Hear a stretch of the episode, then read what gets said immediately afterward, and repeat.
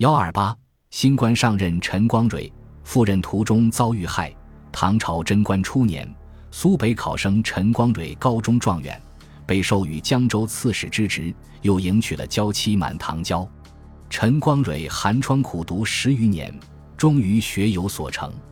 他带着官凭，吩咐家人王安去找夫人传旨，又叫妻子准备美酒，高高兴兴准备赴任。王安领着一个叫刘洪的船夫来见陈光蕊。陈光蕊看了刘洪一眼，点头表示同意。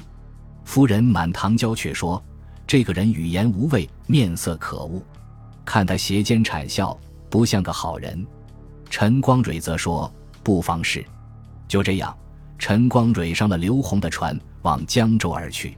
船夫刘洪果真盯上了陈光蕊的财物，又见其夫人满堂娇美若天仙，就动了谋财害命、霸占娇妻的歹念。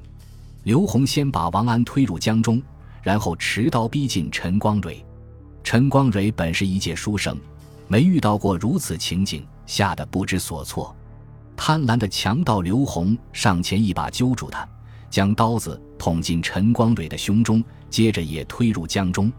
强人刘洪霸占了满堂娇后，拿着陈光蕊的官凭，穿戴起他的官服，顶替陈光蕊到江州上任。冒充陈光蕊的刘洪大模大样的当起了江州刺史，并且在江州为官十八年。强盗做官做了十八年而不被揭穿，可见当时古代的官员选拔制度及其标准的严谨程度了。强盗可以做官数年，在宦海沉浮中能够驾轻就熟。一方面的原因是古代新官上任时的身份查验不严。给很多冒名顶替者以可乘之机，促成假官真做。另一方面的原因是，强盗之类的江湖人士似乎比苦读文书的文人更能洞察世事，知道圆融曲笔之道，因而，在官场上能够应付自如，甚至官路畅通。因此，很多的古代文学作品中都曾有过假官做好官、会做官的故事，比通过正途上任的新官还更胜一筹。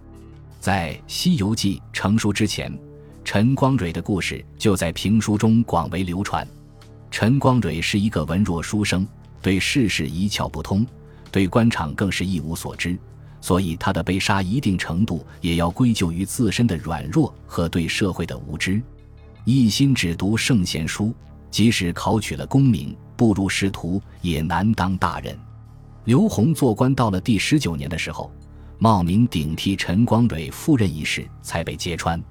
原来满堂交到江州后产下一个男孩，为了孩子不落入恶棍刘洪之手，他把男孩放入木盆置入江中，写血书说明身世。